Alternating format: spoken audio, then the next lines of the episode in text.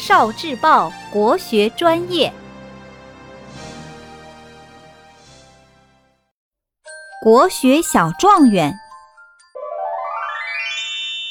日晷。小朋友们，你们知道在没有钟表的古代，人们是怎么知道时间的吗？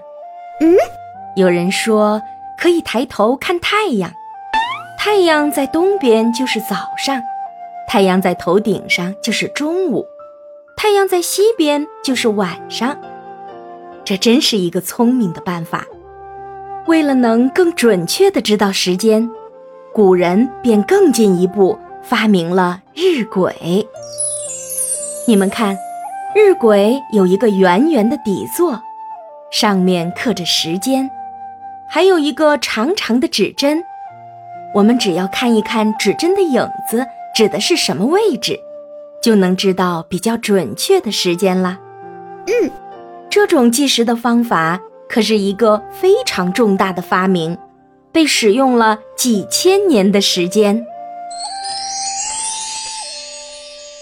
日加一笔能变成什么字呢？比一比，看谁写的多。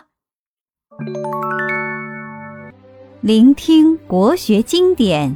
汲取文化精髓，关注今生一九四九，伴您决胜大语文。